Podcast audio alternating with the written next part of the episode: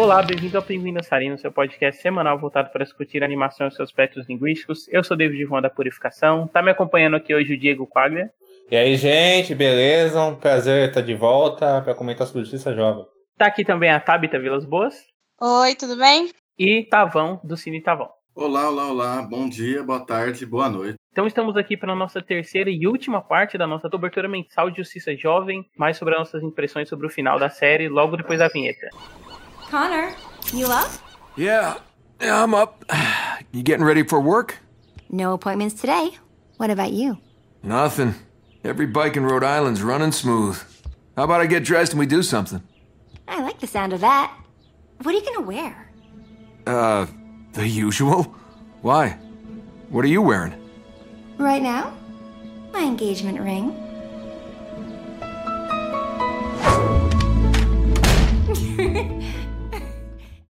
Então, para quem não sabe, há um contextozinho, né, antes da gente começar a falar da terceira temporada. A série foi cancelada em 2013, né, durante a segunda temporada pela baixa venda de brinquedos da Mattel. A, acabava que a série funcionava muito com financiamento tanto com a parte do com a parte da Cartoon Network que produzia, quanto a da Mattel. E aí a Mattel produzia sobre o acordo de poder distribuir os brinquedos. Os brinquedos não estavam vendendo muito bem e a Mattel retirou o financiamento. A série foi cancelada em 2013, com o pessoal cogitando ela ser ressuscitada pela Netflix, né? Naquela época a Netflix ainda tinha esse status de salvadora de séries canceladas, quando ela voltou com a Red Development e aquela The Killing. A série sempre se manteve bem assistida na Netflix, o, os fãs faziam campanha, né, pra compra dos Blu-rays e tal. E aí o Greg, o Greg Eisman via dando entrevista que o reboot da série podia estar tá rolando, desde que o pessoal estivesse sempre comprando Blu-ray, mostrando que tinha mercado. E acabou que quando a DC lançou, de, lançou o streaming dela, né, o DC Universe, produziu vários conteúdos originais. Ela, ela trouxe o live action de Titãs, é, depois anunciou Doom Patrol, e Justiça Jovem estava entre as levas de animação deles, né? É, ele e a série animada da Arlequina. E acabou que o DCU hoje em dia virou uma coisa só de quadrinhos e aí Justiça Jovem migrou pro HBO Max. Então as próximas temporadas vão ser na HBO Max. Mas fala pra gente, Tabita, sobre o que é a terceira temporada de Justiça Jovem. A terceira temporada se desenvolve ao redor da trama do tráfico de meta-humanos, que já tinha dado início na segunda temporada, né? Ali por trás da, das tramas e novos personagens são acrescentados. A gente também tem membros da Liga da Justiça é, se desvinculando da Liga para poder investigar o tráfico de meta-humanos sem que a Liga seja comprometida internacionalmente. A gente vê os novos personagens como o Brion, o príncipe de, de Markovia, e também a Halo, uma garota misteriosa que tem poderes de ressuscitar, voar e várias outras coisas. No decorrer da temporada, mais personagens vão aparecendo e vai se formando essa nova equipe de forasteiros, outsiders, que é o tema da temporada, que não tem uma ligação direta com a Liga da Justiça e age mais de forma independente, sendo é, treinada pelo Asa Noturna, pela Artemis e pelo Superboy. Eu só queria que antes da gente entrasse né, na questão de trama, desenvolvimento de personagem, a gente já começasse falando logo da animação, que eu acho que é o elefante na sala dessa temporada, porque assim, ah, cara, como tá ruim, né, cara? Nossa, meu Deus. Atualmente a DC começou a gastar um pouquinho mais de dinheiro com algumas animações, mas essa temporada é bem da época que a DC e a Warner faziam aqueles filmes no 52, aquele padrãozão de modelo. A ação dessa temporada é horrível. É muito ruim mesmo. Pô, tem umas cenas que congela a cena, tem umas cenas muito. Eh, eh, muito terríveis, assim, sempre uma coisa muito. Um visual muito chapado, genérico, né? Assim. Ele, ele perde muito daquele estilo visual reluzente, a lá J.J. Abrams, das outras, das outras temporadas.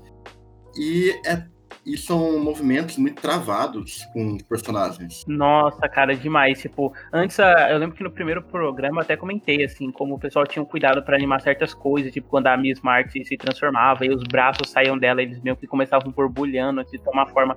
Mas aqui nessa temporada, tipo, a cara, me, ou às vezes o personagem mexer na cabeça, que é um movimento simples, é tão travado. Isso de que o Diego comentou sobre a série ter muita imagem estática, cara, talvez por ser muito é, pela demanda de episódios da série, né, que é gigante, cara, como isso fica evidente, né? Tem muita cena que às vezes é o personagem comentando uma ação específica ou então ou então a cena sendo reproduzida no jornal. E toda vez que ela é reproduzida no jornal, ou o personagem comentando, as imagens são estáticas e tal. Aquele episódio, por exemplo, do Vendom Savage, você tem, tipo, você tem esse recurso das imagens estáticas sendo usado, né? Só que ele é muito uma narrativa mítica, e você ter é, essas imagens é muito a série tentando criar uma iconografia pro personagem e tal. Mas de resto, cara, a cena é, é tão. Ai, é cansativo, assim, visualmente, essa temporada. Uhum, com certeza. E os personagens? O que, vocês acharam dos personagens novos? Eu gostei na maioria, da maioria deles. Eu gosto muito do for, o, é, o forrageador, né? Aquele lá que, eu, que era de Nova Gênesis, né? Eu até achei interessante por conta que é, é legal ver essas coisas do quarto mundo, todas essas coisas do Jack Kirby sendo usadas, né? E não só o Darkseid.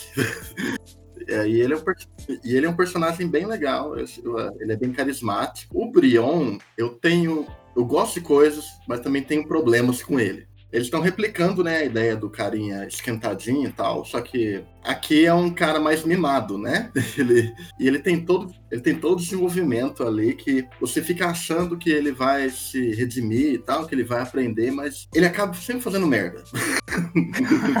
de um jeito ou de outro. Mas no geral eu acho eles interessantes. Eu gosto também do Mutano. O Mutano eles dão um desenvolvimento eles deixam ele ativo, né, dentro da trama, colocam ele à frente, né, de vários outros personagens. A Halo também acho que ela é bem interessante, mas tem mais problemas assim com alguns eles são introduzidos e tem poucos episódios para desenvolver, assim, tipo a Terra ou e tem toda essa jornada aí do do Brion que eu às, às vezes eu acho interessante, às vezes eu acho que tá meio repetitivo o arco dele. Tanto que você comenta isso, né? E é uma piada muito frequente na série Superboy olhando para ele e sentindo vergonha porque ele era muito assim, né? Pô, isso é muito comum, né, cara? Não, mas uma coisa, eu, eu gosto de vários, dos personagens introduzidos e gosto de como eles dão destaque para alguns personagens que estavam na série e que agora tem uma chance, vai, tipo, de brilhar, vai, ou de aparecer mais, sabe assim? Eu, o Raio Negro. Raio Negro, pô, Raio Negro eu acho que é um exemplo perfeito que eu acho um dos destaques dessa temporada, assim, ó. Eu acho que a temporada consegue desenvolver muito bem ele para chegar no ponto que chega no final. Assim, o Brion, cara, assim, eu entendo o Tavão porque ele realmente é chato, mas eu gosto dele e até gosto dessa, dessa ligação dele com o Superboy porque eu acho que eu acho que é como é aquela coisa. Eu acho que, é, que o Brion, que o Brion é, por exemplo, o que o Superboy poderia ter sido se continuasse naquele caminho e não é, sabe assim? Eu acho que no final da série, quando ele faz o que ele faz, assim, sem querer dar spoiler, é, o que, é quando a gente percebe isso, sabe assim? Eu, eu gosto dessa trama palaciana tal, assim, que, que, que roda a temporada toda, que mostra bem essa, essa coisa ambiciosa que o seu jovem tem, que sempre adicionar um elemento fantástico novo, sabe assim? E muito político, assim, muito político e muito emotivo, melodramático, assim, essa coisa dos irmãos tal, e da, e da família real perdida, sabe assim, e, do, e, da, e aí ele vai ser manipulado e tudo isso, aí tem a terra que aparece. Eu nunca tinha visto a, a terra bordada desse jeito, assim, não conhecia, assim. Acho, acho bem, bem legal, apesar de concordar com o Tavão que, é, que, é, que é. O Raio Negro eu gosto muito do destaque que a temporada pra ele. Mutano, acho que tem. Eu adoro a Batgirl e acho que tem mais coisa pra fazer nessa temporada. Então, então eu gosto disso. Acho que é uma temporada que dividiu bem os personagens e conseguiu adicionar coisas novas assim, pra ele. Eu acho. É, é meio que.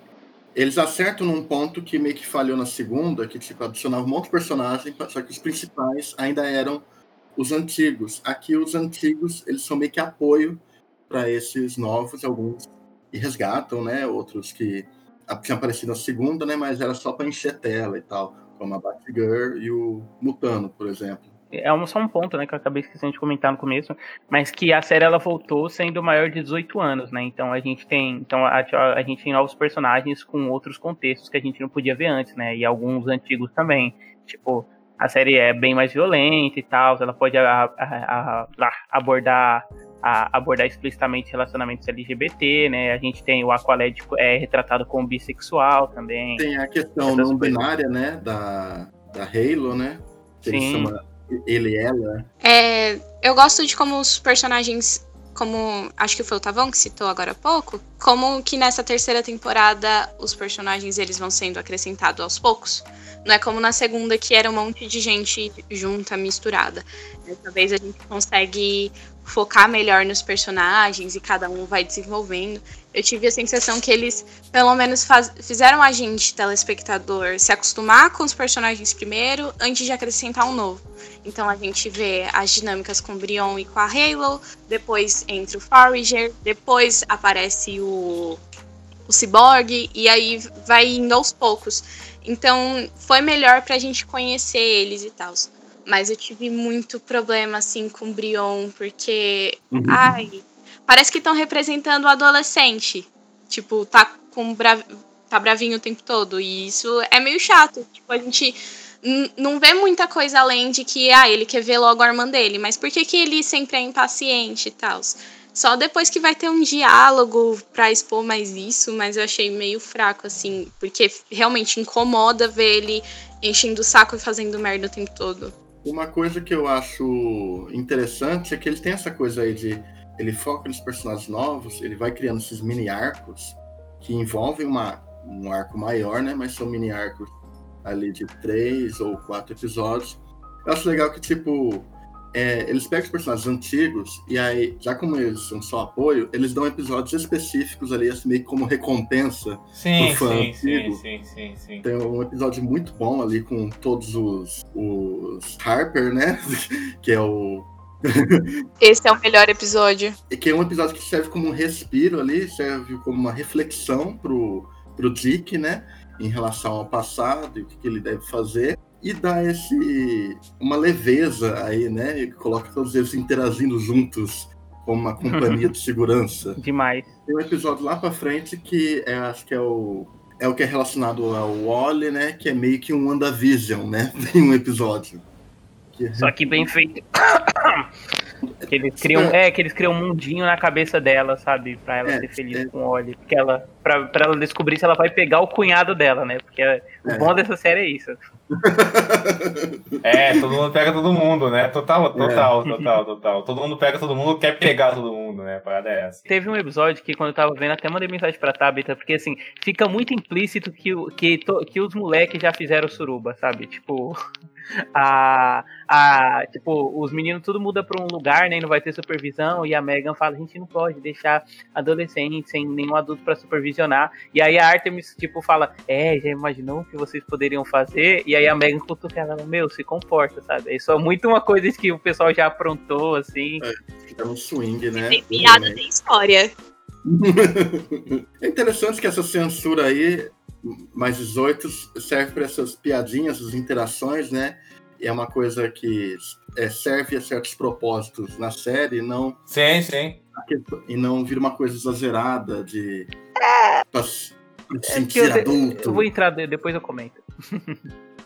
Mas, ó, mas não sei que já puxar esse assunto, mas assim, comentando, isso é uma constante agora da DC, né, de animações, porque a cara, a cara da Arlequina é 18 também, né, assim.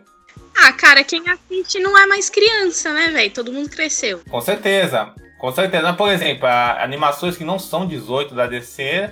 Tem aquela lá das meninas lá da Liga da Justiça, né? da DC Ação, né? Teen Titans Go. E é isso, né? Eles tentaram com a Liga na época do filme, só que não deu certo, que era o Justice League Action. Só que não, ah, entendi. Mas essa outra aí, aquela da DC Girls, é meio uma pegada dessas, por exemplo, assim. Men, é, outro, é, outro é, aspecto, é pra, assim, é pra menina pequena mesmo, tipo, público-alvo. DC Super Hero Girls é bem legal até, gente. Eu gosto. Um dia eu maratonei no Netflix de noite. eu quero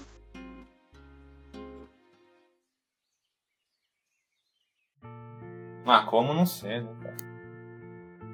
Eu tava vendo, acho que uma reportagem, uma entrevista da diretora de DC Super Hero Girls, acho que ela trabalhou com meninas superpoderosas, e ela tava dizendo que, assim, mercado de animação, para criança não precisa ter violência, porque criança vai ver violência no videogame.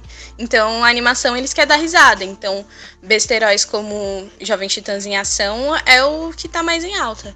Ah, com certeza. Faz sentido. Uma pergunta, eu sei que também retomar esse assunto, mas qual que é a classificação dos filmes animados da DC esses tempos, assim? Varia, varia. Tipo, a, teve, tem bastante que é pra cima de 16 anos, mas também tem uns PG-13, assim. Só que o PG-13 animado é uma coisa engraçada, né? Que eles podem ser mais violentos que o live action, às vezes. Mas os últimos que eu vi, tipo, aquele. O, é, tipo, o Superman o Homem do Amanhã lá, ele já, ele já é mais 18 também. Mas eu acho que a tendência vai ser essa mesmo. Tipo, essas animações de desenho de traços mais sóbrios, né? Ser todas meio invincible, assim. Cada molecada de 14, 16 anos assiste esses filmes direto, né? Isso aí não conta nada, né? Assim. Ah, assiste, com certeza. Então, eu acho que agora a série pode, né? Ela tem esse negócio dela poder fazer piada sexual. Eu acho que funciona muito bem quando as pessoas, quando essas piadas surgem, né? Tipo, no meio de tipo, entre os jovens e tal. Tipo aquele negócio lá do. O Geoforça tá querendo escolher o nome dele, ele fala, ah, não, Hot Lava, e a Artemis fala, ah, não, mas não pode ser nome de stripper. E aí o Dick fala pra ela, é, falou a mulher, a menina que se chama Tigresa, né? Só que ao mesmo tempo tem uns momentos. Ninguém salva. constrangedores, assim, tipo, quando o Raio Negro tá enfrentando a. Não, peraí, tipo, tem duas coisas, que é ah, eu esqueci o nome dela em português, mas a menina lá que também é a vilã que também tem poderes elétricos, né? E ela é meio mais nova assim. Ela ficou fazendo piada com o Sombra ser meio, tipo, a piada é, é com o fato do Sombra ser gay, né? Tipo, ele não, tá difícil de absorver ela, hum, difícil de absorver e tal. E aí depois o, o Raio Negro enfrenta ela e ela, não, eu, eu, o meu negócio é, é levar choque. Ele, não, mas você nunca levou um raio negro antes. E aí, nossa, é muito bizarro, assim, pra falar a verdade. Eu nem tinha reparado nessas coisas. Também não, também Cara, não. não assim. essa, do, essa do Raio Negro, pra você ter uma ideia, ele tá montado em cima dela e ela tá deitada no chão, assim, e ele tá segurando ela por trás. É, é muito, é muito sexual, assim. E tudo bem, né? Porque, pô, é mais 18 e tal, mas vai. É, mas tem uma, ele faz umas coisas legais, assim, com, com o Raio Negro, que eles abordam muito o estresse pós-traumático dele. Aham, né? aham, aham. E aí o mais 18 serve bem para isso. Aí, porque eles. É uma coisa. Uma coisa que eu acho legal você falar da questão política, né? Acho que tem muito disso nessa temporada, né? Porque eles dão aquelas alfinetadas ao Trump, né? tem a questão do Lex Luthor, né? Do. Né, dele como secretário. Eu lembro que eu até anotei enquanto eu tava vendo que essa é a temporada mais política de todas, mas aí eu voltei para minhas notas da segunda temporada e eu falei a mesma coisa, é porque a série só é muito política o tempo todo, né? É muito política, é toda a questão do, do, uso de redes sociais, né? Nossa, é demais. O poder que os Outsiders têm é muito mais o poder da moeda social, né? De como o grupo é visto, né? Como ele é desenvolvido na temporada, mais do que qualquer outra coisa, assim. Pô, eu, é, é, é essa parte, assim, eu acho fantástica da temporada. Mas, aí, sobre os personagens novos, né? Eu, eu gostei da maioria maioria, tipo, o Geoforce ele cansa, assim, sabe? Eu, tipo, eu entendo o tropo dele e eu acho que ele funciona muito melhor quando ele tá com a Halo, por exemplo, porque aí eu acho que varia mais as situações com ele, não é só ele ficando estressado porque não vai conseguir fazer alguma coisa, aí tem ele tentando lidar com a Halo, ele não sabe. Ele, é a mesma coisa que a gente tá vendo com o Superboy, né? Pra falar a verdade. Só que com outras camadas, assim, porque a Halo é uma pessoa ainda mais diferente que a Mega. E outro destino. Mas já falando da Halo, que, cara, assim, eu adoro a personagem, tipo, adoro o fato dela trazer representatividade pra série. Acho muito interessante os poderes dela, né? E como a série tenta abordar. Mas, cara, eu detesto o jeito que a série lida com a violência pra cima dela, cara. Eu acho que Nossa. o fato dela ter o o poder de ressuscitar é, é muito uma desculpa pra série o tempo todo aquele tropo da mulher na geladeira, sabe? Porque ela toda hora é assassinada de maneira muito violentamente gratuita. Ela é esfaqueada, de, é, sabe, estripada. O cara quebra o pescoço. Cara, não tem um episódio praticamente em que ela não se envolva numa morte horrenda, assim, pra ela. E só pra motivar os personagens. Sendo que os, chega um momento que cansa, porque os próprios personagens sabem que ela é imortal.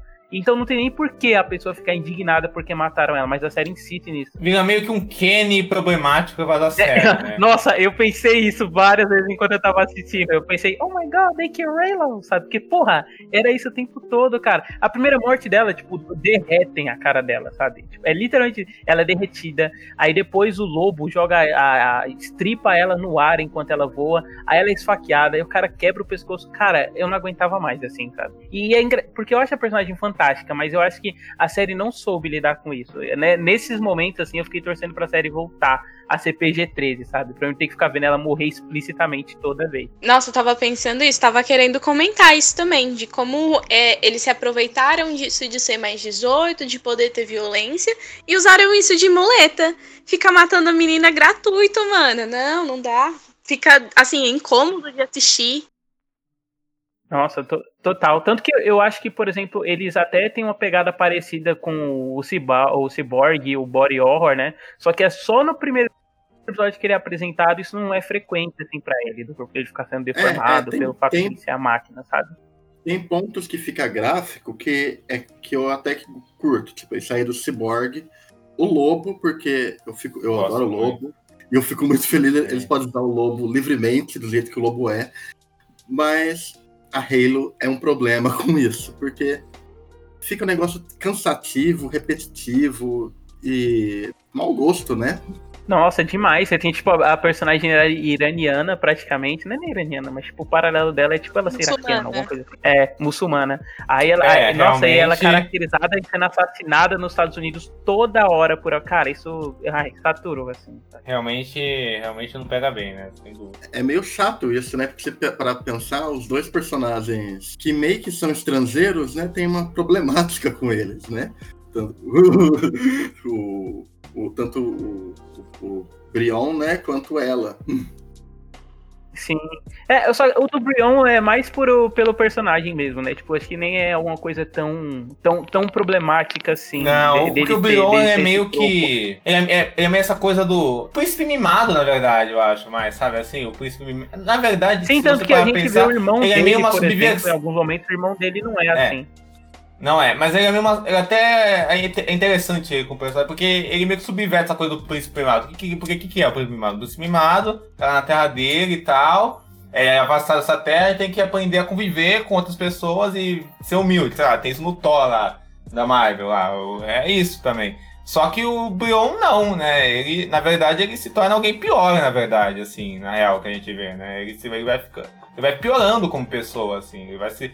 É, enqu- enqu- enqu- enquanto o Superboy evolui, assim, só- e é, começa alguém chato, que se torna alguém legal, assim, pelas influências que colo- coloca na vida dele, o Brion, pelo contrário, ele afasta as boas influências que ele tem e as, as influências que, que ele que ele acaba construindo são influências negativas, assim, que, que acabam fudendo o, o reino dele, né? Gosto muito o- de vilão, cara. Eu gostei muito do, do tio dele, assim, cara. Assim, achei que é um vilão que é impactante, cara. Assim, a gente já, já comentou aqui que, que, ah, que o Justiça Jovem não constrói bons vilões. Assim, nessa temporada eu acho que, que o tio dele teve um peso, assim. Ah, nessa temporada re- rendeu, hein? Rendeu, rendeu, rendeu. Pode falar. Porque. É, é porque porque, eu acho tipo, além do tio dele, o Vendel Savage como personagem forte, eu acho que a vovó Bondade lá, a, Vovó presença dela é Bondade. muito incrível, assim. Eu, eu acho que conseguiu Até, construir pelo, bem até essa. pelo lado político também que ela traz. É, eu acho que cons- conseguiu cons- cons- eu acho que eu acho que tipo o que tá o que era meio genérico na, nas outras temporadas nessa temporada eu consegui desenvolver bem essa coisa da luta de poder e de, e de aliança do Darkseid, vo- vo- bondade com o Vandal Savage e tem esse tio maluco abusivo dele assim mal. Ah, uma coisa tipo de- tipo monarquia britânica doentia sabe? Meio pervertida. Então eu acho bem legal isso, assim. É legal mencionar, eu gosto muito do, do, do Vandal Savas, que ele, ele é construído, eles fazem aqui todo esse episódio aí, as imagens né, estáticas lá, né, que criam um mito, né, do Vandal Savas, e eu gosto muito, eu gosto muito de como ele se comporta, porque ele é um vilão, mas ele se vê como um herói, o representante do planeta Terra, como ele se vê como o herói máximo do planeta Terra. E faz todo sentido pra pensar em todo o mito que ele é, né? Não, exatamente. E isso, é- isso assim, isso é um pouco. Isso tinha um pouco no desenho da Liga da Justiça, só que aqui é diferente. Mas tem um pouco disso também, né? No desenho da Justiça. Porque eu ve- o É que lá no Venossauro era mais um ditador, filho da puta mesmo, né? Só que, só que naquele episódio lá com o Superman mostra que ele tinha um, que ele tinha um ideal de vida que se perdeu, e aí ele tem tempo pra se arrepender, não sei o quê. episódio que, que todo mundo morre, só que por ele ser imortal, ele continua vivo, né? No Exato, continua vivo e aí ele se fode, né? Aí ele tem tempo pra ver que ele fudeu a vida, né? Do todo mundo, né? E se fudeu junto. E aí, e aí eu acho que tem isso, mas aqui o Vendel Chava ele ganha um contorno que acho que cada vez seja até mais interessante, né? De como ele se coloca nesse jogo de poder e como ele mesmo se vê, né, cara? Sendo isso que o Tavão comentou sobre esse episódio, né? Essa narrativa do mito, é um tipo de mito muito americano, né? Tipo, se a gente for parar pra pensar. Tudo bem que o contexto ele é universal, mas é aquela narrativa do homem pequeno que veio de lugar nenhum, enfrenta É, o mundo. tio Patinhas, né? Tudo, tio Patinhas, né? o tio O Patinhas. lugar nenhum dele é, é vir lá de ser um, um Neandertal, né? É, total, total, total. A velha história, né? Com certeza. É, eu até fico pensando se Justiça Jovem vai trazer outros personagens que são envoltos assim com o passado do Vendel Savage, sabe? Tipo o Homem Ressurreição, que é um outro cara que teve contato com o mesmo meteorito e tal. E é engraçado porque a série, o Diego comentou isso, né? Como ela é uma série sobre o, o universo DC em expansão e tal. E cara, como tem participações especiais assim de gente ainda que ainda não se formou com super-herói, mas o personagem já tá presente, né? Acho que o Tavão e a Tab então vão reconhecer, mas várias vezes aparece a Stargirl lá, só que como apresentadora de TV, né? A Courtney Whitmore. E, e na, na, escola do Cyborg, por exemplo, a gente tem o Cisco sofrendo é. bullying, o Cisco depois vira o Vibro. É bem, é bem orgânico, assim, o universo de Justiça Jovem. O Cisco eu reconheci lá na hora, na, quando tava contando a história, né, do, do Cyborg e tal. Eu disse, ah, ah, é o Cisco. Interessante, é legal eles colocar. Eles já tinham feito isso antes, né? Tipo, na primeira tem o. Mutano. O Mutano, né? Que até na dublagem do Brasil tem uma, tem uma coisa estranha, assim, tipo, eles não, eles não sabiam que ele era o Mutano, e aí não é o dublador comum do Mutano na primeira. Aí depois segunda. descobriu e mudaram, né? É. mas, é, mas é o Charles Emanuel que dubla o Mutano no Justiça Jovem? Então, eu acho que não era ele, só que depois pegaram pra ser ele, entendeu? É que ele é mais um easter egg né, na primeira e tal. Sim, exatamente. É, tipo, é naquele episódio que a gente comentou sobre do, do pessoal descobrindo que a vida da Megan é baseada no programa de TV. E essa temporada tem muito episódio que é escrito mesmo pelo Greg Weisman, vocês repararam? Sim, sim, sim, sim, sim. Eu acho que ele coloca. Assim, já tem isso nas, nas outras temporadas, assim, mas eu acho que essa coisa megalomaníaca, né? No bom sentido da palavra, né? Então eu acho que o Greg Weisman coloca muito disso na série, né? Porque Gargoyles era uma série muito piradona também, né?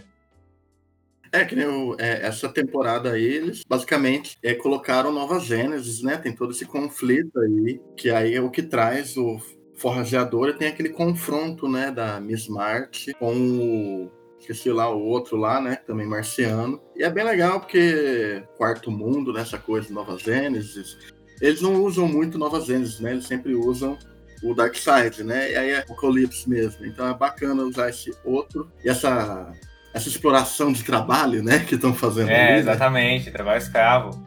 Não, é, é muito doido. Eu fico imaginando, sei lá, o que, o que teria acontecido com o espetáculo Homem-Aranha se ele tivesse continuado, né? Tá muito louco, né, irmão?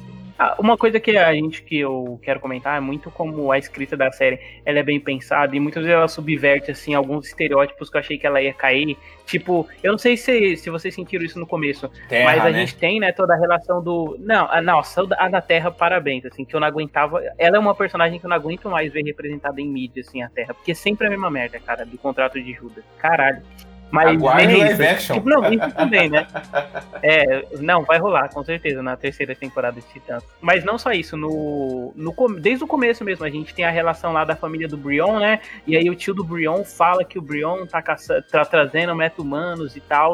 E aí eles brigam na frente, ele viu o seu irmão meta-humano. E aí parece que vai rolar naquele negócio de ele vai acreditar no tio e vai expulsar o irmão, né? Mas o irmão não é burro nem nada. Aí ele se toca, não, como assim? Tipo, vocês dois são mais humanos, só que a sua habilidade é muito maior do que a dele. Então você controla isso há mais tempo. Cara, e tipo, é um ponto tão simplesinho de narrativa, sabe? Mas só por não ter caído nesse Já tem lá. Do, irmão é, que fica.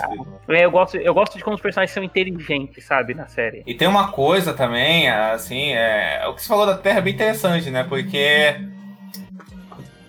a história dela foge do que a gente já viu da personagem em outras adaptações, né? E tal.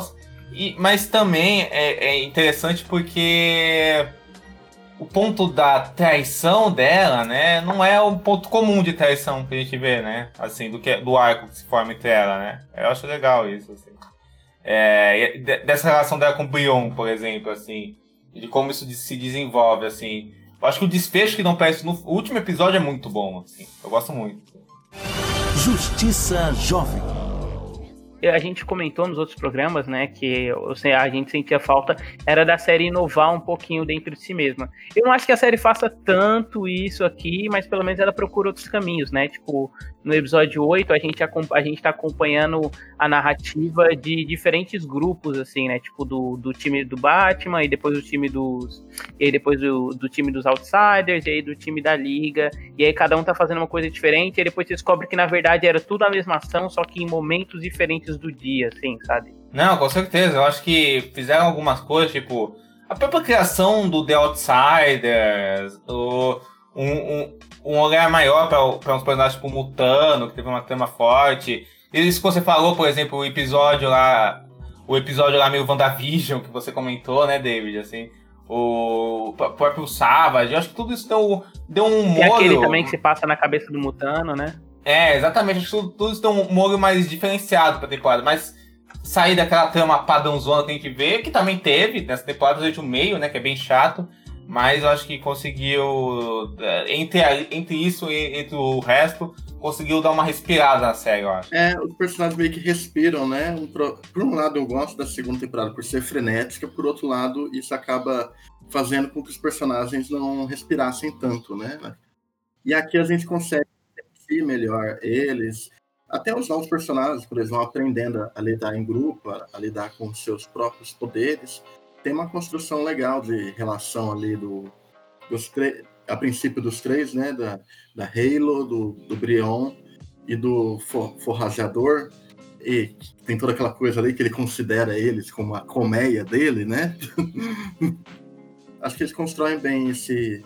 É uma temporada que ela, ela, ela ainda é megalomaníaca, ela ainda vai mirando muitas coisas bem altas, assim. Só que ela, é, eu acho ela mais prazerosa, assim, ela é gostosa de ver. Ah, com certeza. É, isso que você comentou de ter os episódios que é, são mais para respirar, eu gosto de todos, assim, dessa temporada. O que você comentou e que a Tabitha também elogiou, que é o do deles trabalhando como carteiros, eu acho o melhor episódio disparado da temporada, porque justamente por é, isso, porque assim, é a temporada tava vindo meio que num contínuo, assim, de é, tava vindo num contínuo que ela tava sendo quase um filme, porque o episódio era totalmente dependente do outro, né? Meio que parte 1, parte 2, parte 3. E aí quando você chegou na parte 4, né, que é esse episódio, não, tipo, não foi pra conclusão em si, você pula pra esse respiro, e aí durante o respiro você tem momentos da conclusão do que aconteceu e tal, do, do Raio Negro se entendendo, a pessoa que ele matou, mas tudo, mas tudo melhor compassado, assim, porque você tá acompanhando o, o dia a dia do pessoal trabalhando como entregador e tal. Cara, acho muito fantástico esse episódio. Aquele também que a gente descobre que meio que tá todo mundo grávido, né? Ou com filho, praticamente, essa temporada. Pô, mas uma coisa que eu gosto na série, desde a. Desde, assim, não tinha muito, né? Mas isso foi aumentando progressivamente, né? Quando eles fazem humor, eu acho que funciona, cara, assim, pra mim, assim. Nesse mesmo aí do, dos carteiros aí, é, eu acho eu acho muito legal, tipo, eles fazem toda essa interação desse monte de, de Harpers, né? E aí, e aí eles colocam eles ali num, é, num take ali, fazendo pose e tal, tocando uma música meio Robocop, assim. eu acho que acerta muito bem aí no, no humor. E eu nem lembrava que o outro também era um, um clone, né? O, o Guardião, né? Ele também é um, um Harper e tal. Tem vários pontos que eles conseguem lidar bem com essas interações. É muito legal, tipo, comentou antes do Superboy com o Brion. O Superboy ele virou, ele virou um homem do campo totalmente zen, né? Nem parece. É, Nossa, isso. demais, cara. Que personagem gostoso, né, cara? em vários sentidos, inclusive. Ele virou tipo o Sam Elliott no Big Lebowski, o Superboy, assim. É, e tipo, e o próprio o cachorro dele é a mesma coisa, só fica ali dormindo. É, exato, exato. E aí ele tem todas essas conversas aí com o Prion, é muito esquentado e tal, ele fica é, colocando ele para arrumar a moto, né? É, eu acho bacana que, tipo, que vocês falaram, porque, tipo, aquela coisa, né? Tipo, eu já passei por isso, então eu sei como lidar com isso e, pô, que merda, mas vamos lidar com isso, né? Tipo, é complicado me ver, mas eu posso, eu, mas como eu sa já saí disso, eu posso ajudar esse garoto, sabe? Então eu acho legal essa, essa, essas relações, essas pequenas relações dos personagens, que eles nem têm, sei lá, grandes desenvolvimentos, nem o Superboy, nem o Brion, a relação deles, mas por coisas pequenas você já vê uma, um entendimento entre os dois. Ah, eu, eu, queria até fazer uma pausinha, não uma pausinha, né? Mas eu até queria falar, tipo, abrir um momento aqui pra gente comentar um pouco o que, que vocês acharam das, do, das mudanças que tiveram desses personagens de uma temporada para outra. Que antes, tipo, a primeira temporada do Superboy ele era um cara totalmente estressado, né? Na segunda ele já é um cara que tá ficando mais ponderado pela relação que ele tem que ter com a equipe, né? Ele já se enxerga mais como parte daquilo. E aqui ele é um homem totalmente sereno e tal. Nesse meio tempo, a Megan, ela também se assumiu, né? Tipo, da segunda pra terceira temporada. A gente vê que ela, a gente vê que ela, por exemplo, ela já ela não precisa mais ficar fingindo que é verde, né? Ela já se assume como branca, assim, a cor natural dela. Tipo, não, não a forma natural, mas a cor natural dela ela já traz, né? Muito mais ela, ela se fixando como ela mesma e tal. Ela é líder da equipe. A gente teve o Kaldur virando o Aquaman. A gente teve o Arqueiro Vermelho assumindo um nome social, né? Agora ele é o Will, ele não é mais o Roy Harper clone. Acho que rola uma boa fluidez entre o segundo e a terceira, assim, por mais que seja um salto, meio que, meio que faz sentido as escolhas que eles fizeram para evoluir os personagens. Faz sentido com o desenvolvimento que já tinham deles antes, né? Eles só dão um passo à frente aí em vários. Eu, eu gosto dessa coisa aí que o, a Megan com o Superboy. É, você tem essa sensação de que eles são um casal há um bom tempo e tal, eles já têm brigas, né? Eles têm Já, uma- estão- já, já é um casal maduro, né, Tavão? É, já é um casal muito maduro. E faz total sentido com tudo que eles já viveram e tal, os vais-vens deles da primeira e da segunda, e todo o tempo que passou, né? Até daquela cena que eles vão transar é muito sensacional, porque é tão simplesinha e tão íntima a maneira que rola, eu né? adoro Porque essa cena. ela, ele, tipo, adoro, adoro. É, adoro. ela tá no banheiro. Aí, ah, o que, que, você, que, que você tá, vai vestir? O que, que você tá vestindo? Ela, ah, ele só minha aliança. Aí demora um pouquinho pra entender que ela tá pelada, ele vai correndo pra lá. Ai, cara, é muito maravilhoso. E aí eu acho que foi um bom uso da, deles terem ido pra mais de 18, né? Porque eu acho que foi uma cena que, que revela bem sobre a relação dos dois personagens. Eu achei bem bonita essa cena, achei engraçada, divertida, bonita, assim, achei. Ficou bem legal. E assim, eu achei, cara, eu gosto muito disso, porque realmente dá um sentimento que os personagens evoluíram, né? Tudo que você falou, David, assim. Porque realmente é uma série sobre crescimento de gerações de mudanças, né? E a justiça jovem virando uma justiça adulta, vamos dizer assim. Eles estão nesse ciclo agora, né? Assim, de estarem no lugar que eles queriam, que estar, mas chegaram, mas chegaram por lá naturalmente. Não que a Manjava estar, mas o tipo, do lugar de maturidade mesmo, assim. E foi, e foi indo na- naturalmente, sabe? Eu gosto disso. Tem até um momento ótimo nos, num dos primeiros episódios que eles falam: tem certeza que eles foram lá pra ilha do cara? Aí ele, aí ele, cara, você acha que os caras não foram pro lugar que a gente fala, que eles não iriam pro lugar que a gente falaria pra eles não irem? E eles, nossa, agora é um, tipo, nossa, quando foi que a gente se tornou os adultos chatos, né? É, exatamente, exatamente, exatamente, exatamente. O, o Dick, ele tem muito disso, porque o Dick, ele fica o tempo inteiro resmungando por conta que, nossa, agora eu sou, sou o, o líder, né, aqui, né, eu que estou supervisionando esses jovens, né? Acho bem, É, total, total, acho total. que ele trabalha muito bem isso, essa mudança de figura, né? É, por isso que é bom também não aparecer muita liga na temporada, porque meio que eles são o contraponto adulto, né, agora. Sim. Uma coisa que eu esqueci de comentar no começo é que essa temporada no essa temporada foi dividida em duas partes, né? E aí a liga só aparece oficialmente assim no primeiro episódio da segunda parte, que é o episódio 14. Foi transmitido do 1 ao 13, aí ficou uma pausa de uns 4 meses, aí depois voltou do 13 ao 26, no caso. É, sobre essa questão dos personagens crescerem, né? E a gente também percebe que eles acabam sendo mais responsáveis do que a Liga da Justiça. Pelo menos, assim, em comparação. A relação que a Liga da Justiça tinha com o pessoal da Justiça Jovem era meio assim: vamos chamar o conselho tutelar, né? O Superman não aceitava o, o Superboy, né? Enquanto que o Superboy super aceita ali o Brion. É, hoje em dia ele vai até ser padrinho dele, né? Tipo, pra, olha o salto que deu da relação dele. E- Esses jovens que, assim, talvez eles tenham se sentido. Eles tiveram mais. O, o período deles de ação como Justiça Jovens foi muito independente da liga. Eles não tiveram exatamente mentores tão diretos como eles estão sendo pro Brion, pra Halo e pro Forager. Aí é bem legal como é bem. É, é bem mais elaborada a relação deles. E eu consigo enxergar mais como. Bom, é, eles não tiveram tanto assim esse apoio da liga, eles estão realmente sendo os mentores e treinando bem o pessoal ali. Pelo menos eu tive essa sensação. Não, não, com certeza, né? Eles se, sentem, eles, se, sen- eles se sentem responsáveis e eles já passaram por aquilo, né? Tipo, isso é até evidenciado algumas vezes. Tipo, a Artemis fala, "Ah, isso é vingança, porque vocês fizeram invadindo o Cadian. O pessoal tá fazendo a mesma coisa que vocês estão fazendo agora, que vocês fizeram na época. É, é, é muito isso mesmo, da, da- do grupo ter crescido e se sentir responsável e tomar uma atitude.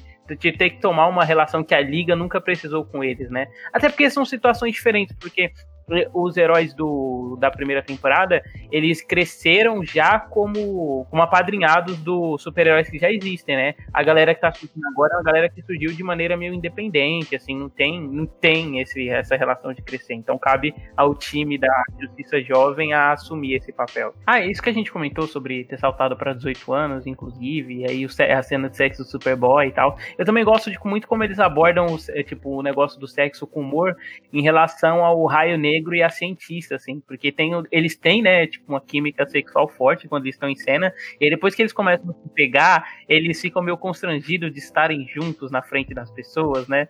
Tem algumas cenas que, tipo, ah, não, eu vim com o Jefferson. Ué, mas o Jefferson mora longe. Ele, não, é que eu tava na casa dele. Ela, você tava na casa dele, os dois meio que se entreolham, assim, sem graça, sabe? É bem uma coisa de. É que eles, né, levam, né? Mas essa coisa de, de comédia de relacionamento. Não comédia, também comédia, mas tipo de tema de relacionamento sempre teve na série, né? Essa, essa tensão para isso, né? Eles, eles vão, eles se apropriam também dessa, dessa nova faixa etária pra abordar isso com mais liberdade, né? vamos dizer assim. Essas piadas em torno de relacionamento, aliás, elas funcionam em qualquer nível, né? Porque aquela que, por exemplo, quando eles estão resgatando a Terra e aí o Superboy tá conversando com o Júnior, o Júnior fala, não, você roubou a mulher que eu amava. Ele, meu, mas ela não era a mulher de verdade. Ele, pô, mas eu gostava da Marciana. Aí o Superboy começa a contar que agora ele vai ficar noiva. Enquanto eles lutam, o Júnior começa a dar os parabéns e fala como é que vai ser o casamento e tal. É muito legal.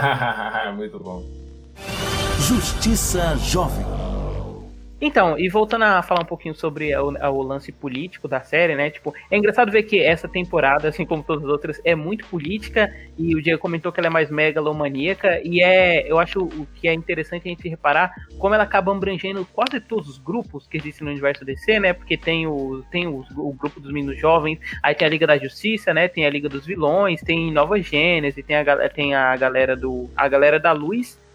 E aí meio que no meio disso tudo ainda tem os episódios que aparece um Esquadrão Suicida, né? É meio.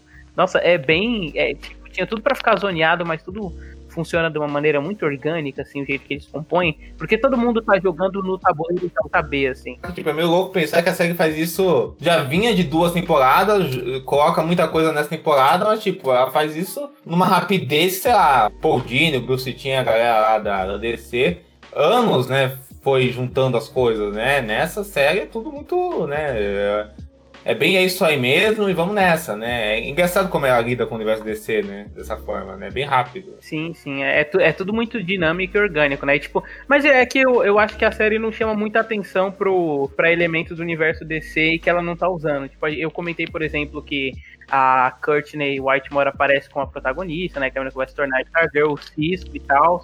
É, são detalhes pequenos que você só pega e eles só são relevantes se você quiser dar atenção para ele, né, praticamente. A série ela trabalha bem o macro, né, essa visão geral de que, mano, tráfico universal, sei lá o que, de meta-humanos tem que ser um bagulho complexo.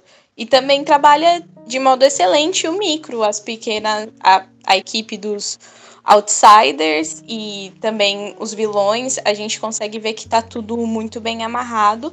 Algo que eles já tinham mostrado nas temporadas anteriores, dessa vez eles decidiram mostrar que conseguem fazer realmente um universo bem complexo e que eles têm muita consciência de quais são os limites que eles podem atingir e já vão, sabe, se expandindo até eles. Eles colocam esses personagens, esses vilões cósmicos, né? Esses vilões místicos aí, tipo o Vandosavas, é, a, a bondade, né?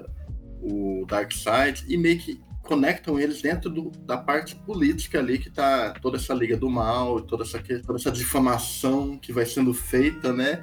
É, contra a liga. E funciona muito bem isso. Eles conseguem poderia destoar do tom político facilmente ali em outras mãos, mas o roteiro consegue colocar eles ali e faz sentido. Uhum, total, vai ser o, essa trama intergaláctica totalmente seguida nessa outra trama política, né? Tudo, é uma teia que se fecha muito bem, né? Com certeza.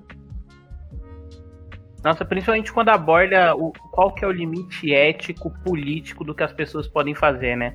Porque você tem um conflito lá, por exemplo, o pessoal geralmente manda os times para resolver problemas que a liga não pode agir internacionalmente, porque a liga a liga de, demanda, tipo, depende do aval do governo.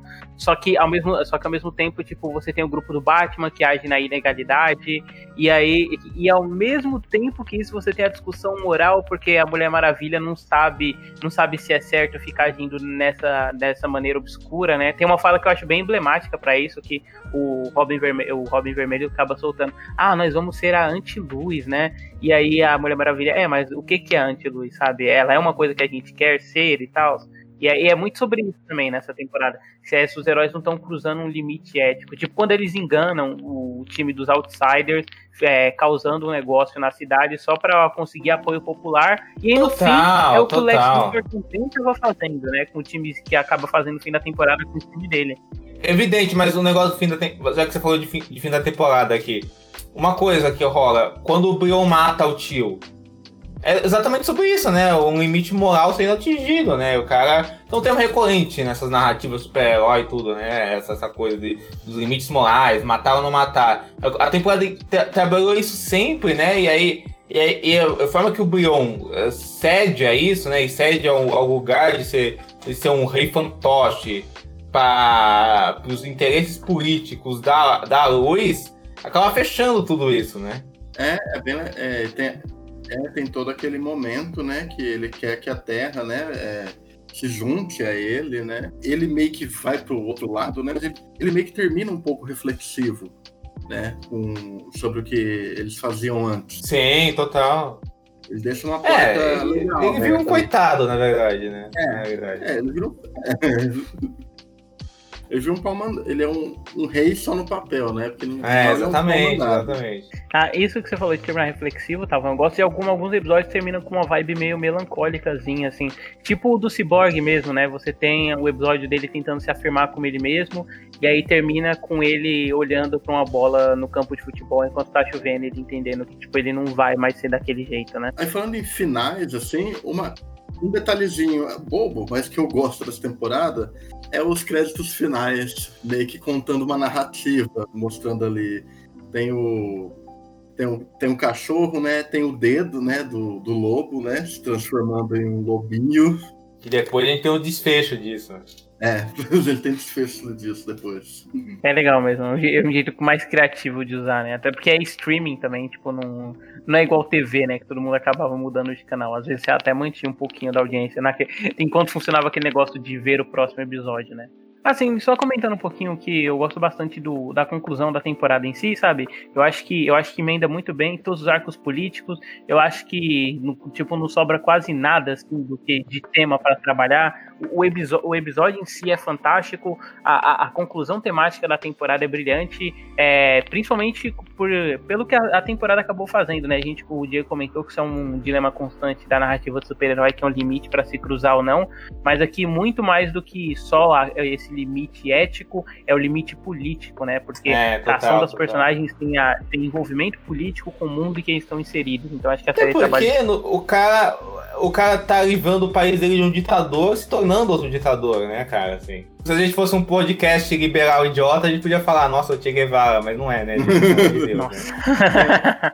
É interessante isso que a, a temporada fecha um ciclo, né? Eles, eles fazem todo um ciclo com os personagens e, e, e meio que Markov fica nesse ponto, né? Entre o, co- o começo e o final. Eu gosto muito como Markov, essa, essa, até o professor já tá falando isso, essa coisa de uma burguesia, sabe? A realeza é uma burguesia meio decadente, meio doente, sabe? Não sei se vocês notam isso também, sabe? Assim, uma burguesia é, aristocrática, monarquista, meio, meio, meio esquisita, meio bizarra. Eu gosto muito disso. Ah, cara, é a situação das monarquias atuais. A maioria delas estão desse Não, jeito. atuais e da história, na verdade, né? Não, atuais. Tipo, tem muito paizinho minúsculo na Europa que tem lá a sua família real, mas é só, sabe?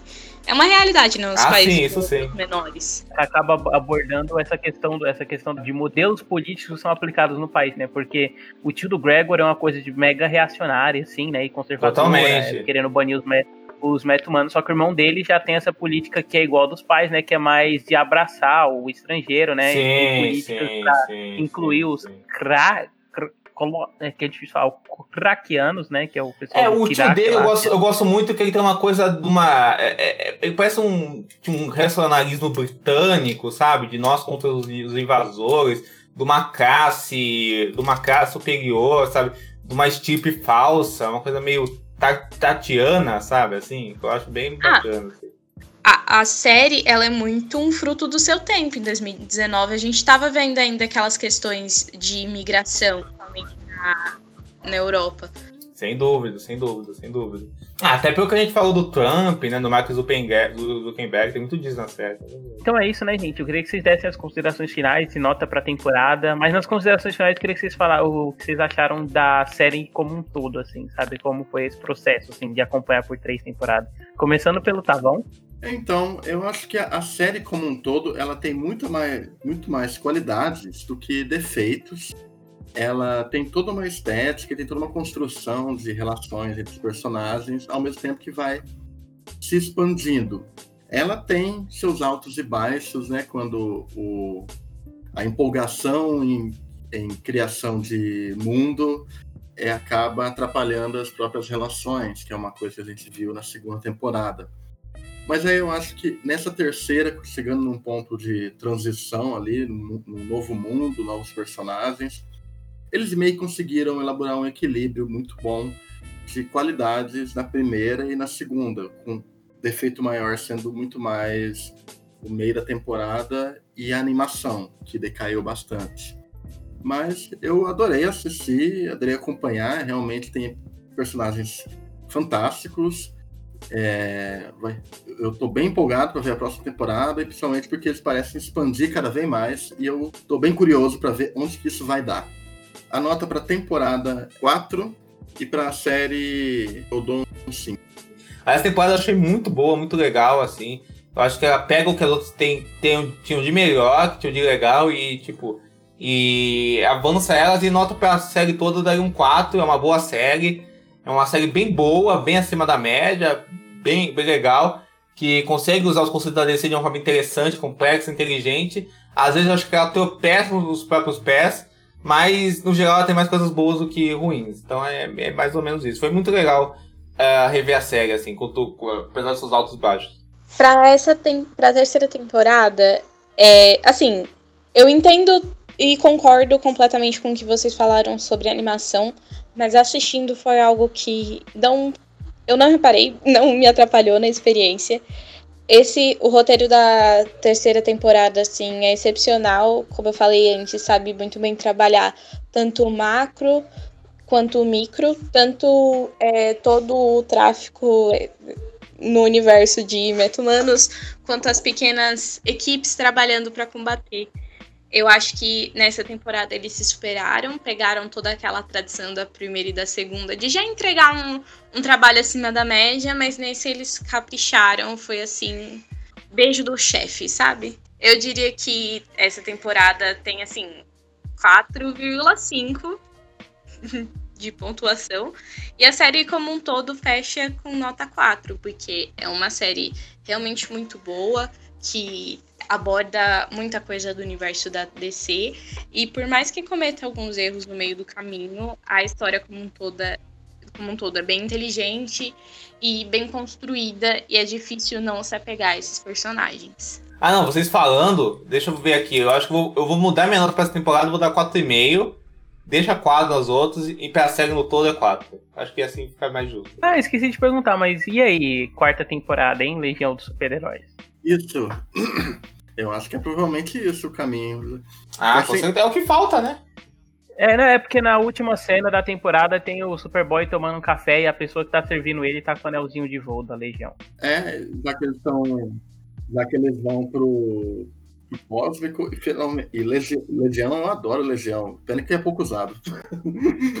também, também. Inclusive, um dia a gente faz um podcast só sobre a animação da Legião Eu ia falar isso, já que a Ninguém gente tá. Já que a gente tá no podcast de, de desenho, pô, é, te- te- teve uma animação da Legião dos Super-Heróis, né? Que, Teve, foi cancelada com a temporada. Eu gostava bastante, inclusive. Passando no Cartoon Network, eu via também. Eu via moleque, né? Sei lá se isso é bom. É, eles tinham um design bem diferente, assim, da época, porque a época todo mundo seguia ou essa lógica do Bruce Timm, ou tinha Teen Titan, ou Jovens Titãs, né? E aí essa era bem diferente, assim. Na minha cabeça era uma série mais leve, né? Mas assim, é, a Legião também apareceu num episódio do Superman e num da Liga da Justiça também, né? É, e fizeram um filme animado. E fizeram, fizeram um filme animado recentemente do, da Liga do Bruce Timm, que eles colocaram. Puta, pode crer, eu vi esse filme. É, que muita É gente bem achou que era. também. É. Isso é legal. É, mas é que assim, o- ele se vende como filme da Liga, mas é meio que um Bruce filme da Timm, Legião. coitado, né? Tá caducando já, né? Tá, tá, tá. Com certeza. Com certeza. Sem dúvida. É, agora, minha nota da série inteira é um 4, né? Eu gosto, tipo, vocês já sabem o que eu achei, porque vocês ouviram os outros podcasts, eu gosto de como a série intercala o aspecto coming of age de super-heróis com, com os acontecimentos políticos do mundinho que ela cria. Gosto principalmente agora da terceira temporada, né? Eu acho que acho que ela ser mais 18 dá mais liberdade para os autores, e aí, tendo mais liberdade, a gente consegue, a gente consegue ver o máximo de onde eles conseguem levar a série. Eu gosto de. Eu gosto tanto dos episódios isolados quanto dos episódios que fazem parte da narrativa como um todo. Tem os problemas que eu comentei mais cedo, né? Que mesmo a série sendo mais livre, ela não. Tipo, o fato dela ser mais livre não tira. É, não inibe ela de ter problemas, né? Tem o negócio da feitiça, da, da fetichização, assim, da morte da Halo e de violência de maneira geral. Esse uso excessivo do tropo da mulher na geladeira e tal. Mas eu, eu gosto muito de como a série consegue sair dos momentos grandiosos, né? Tipo, às vezes a gente tem um episódio em Nova Gênesis em que eles estão indo pra fonte, que é meio que a energia central de todo o universo, e aí no episódio seguinte você tá só vendo o chá de bebê das pessoas e elas interagindo, e como tá sendo difícil criar os filhos e tal. Eu gosto de como a série oscila entre os dois polos, assim. Essa temporada, achei ela, eu não sei se eu gosto tanto dela quanto da primeira, sim, mas por agora eu diria que sim, eu acho, acho as duas as melhores temporadas da série. Eu acho, acho que essa principalmente, acho que essa fica mais evidente assim, o arco de personagens. Eu acho que os personagens dela acabam dizendo mais do que muita gente que acabava aparecendo mais tarde na primeira, né? Tipo a Roquette, que acabou até sendo esquecida aí com o tempo, ou a Zatanna também, que era um personagem mais solto. E eu gosto e eu gosto de algumas conclusões temáticas de personagens que aparecendo na terceira, tipo, a gente vendo que a Zatanna só pode passar uma hora com o pai por ano, sabe? Isso é, isso é emocionalmente forte. E o próprio desenvolvimento mesmo sentimental da, da, da abelha, que, apareceu um pouquinho na segunda temporada, mas ela em dúvida se ela quer que a filha dela seja um metagênio ou não. Ai, acho muito boa assim, essa temporada. E pra essa temporada eu também vou dar um 4,5. Então é isso, né? Antes da gente encerrar e dar o pedir pra todo mundo falar. Não, não, não, esquece. Eu vou pular pra parte de vocês. Então é isso, pessoal. Eu só queria que cada um falasse contra o seu trabalho. Começar pela Tabita. Eu tenho um canal em pré-produção no YouTube chamado Me Chama de Tabs, em que eu vou falar sobre astrologia, entretenimento, vida universitária. O que der aí, ainda não descobri meu nicho. Podem ir lá me dar um apoio, se inscrever nas redes sociais. Eu sou arroba. Então, muito obrigada por, é, pelo convite, pessoal. Muito legal sempre falar de justiça jovem. Valeu. Diego. Opa, então, vocês podem me encontrar no meu canal do YouTube, que chama Fiz Cinema, tem um blog chamado Fiz Cinema também. Eu escrevo para alguns, para alguns sites, por exemplo, o Cineprot. Daí já deve estar num um texto meu sobre a Ida Lupino, uma cineasta norte-americana aí, recomendo. E tem vários textos legais lá de outros colegas. Ah, eu, tenho, eu tenho um Twitter, chama arroba 2 um Instagram, arroba 2 também. Uh, sempre lá comentando sobre cinema, dando dicas, postando review de coisa. Eu, eu tenho eu tenho Letterboxd também, chama Diego Quara lá, você pode me ver falando do Snyder Cut lá, tá, tá, tá, o que eu achei, vamos saber. E eu, eu tô num podcast também, que chama Fita Errada, com o Cid Souza, que já apareceu aqui, o Gustavo, o Thiago. É, e é isso, gente, um prazer participar e falar de Justiça Jovem, que é uma animação que marcou a nossa. Não nossa vida, mas marcou a nossa história com a animação, acho, assim, em algum momento, pelo menos, de algum jeito. Tá bom. Vocês podem me encontrar no canal Cine Tavão, ali no YouTube, no, nas redes sociais, arroba Cine Tavão. Tô ali no Instagram, no Twitter, no Facebook. E eu tenho dois podcasts. Tem o meu podcast pessoal, o podcast do Tavão, e tem um outro que eu falo sobre cinema, séries, que, recente, que é o Mundos Cast, que recentemente lançou, lançou hoje, né? O WandaVision ali, impressão Sim, boa. E o, e o próximo será Snyder Cut. Já fica Boa. aí. Já fica aí a dica para vocês verem depois. É, então é isso, pessoal. Até semana que vem com o próximo. Mas não, antes da gente acabar, eu só queria anunciar que a próxima série que a gente vai cobrir mensalmente aí é Mob Psycho 100, que é um anime de que é um anime que saiu que terminou no ano passado, só tem duas temporadas, cada uma tem três episódios, então se vocês quiserem já ver aí em preparação para o nosso programa, seria ótimo. Então é isso, até semana que vem com o próximo episódio.